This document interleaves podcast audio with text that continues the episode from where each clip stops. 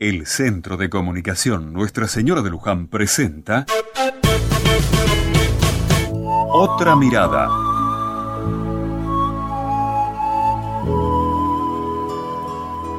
El otro día me encontré con Mariela en el club del barrio.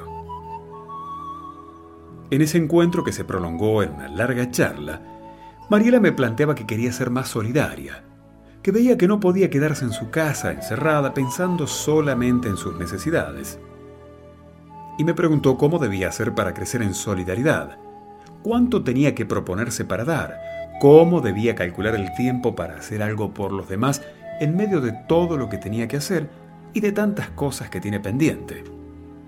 No fue fácil la charla. Muchas cosas de las que planteaba Mariela, yo también me las planteo a veces. Pero, mientras hablábamos, vimos que por la calle pasaba una señora muy, muy humilde su pobreza se notaba en su ropa y en su rostro. Y esta señora vio a un nene que estaba en la puerta del club tratando de pelar una fruta con sus deditos. La señora se detuvo, le sonrió y se encargó ella misma de terminar con la tarea que para el nene era un suplicio.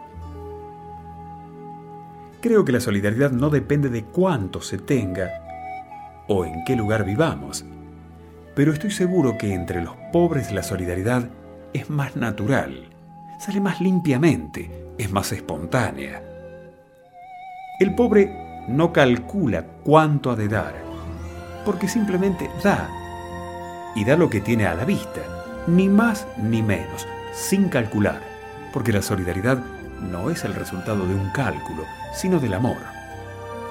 Por eso creo que para aprender a ser solidarios Simplemente aprendamos de los pobres, nuestros maestros de la solidaridad.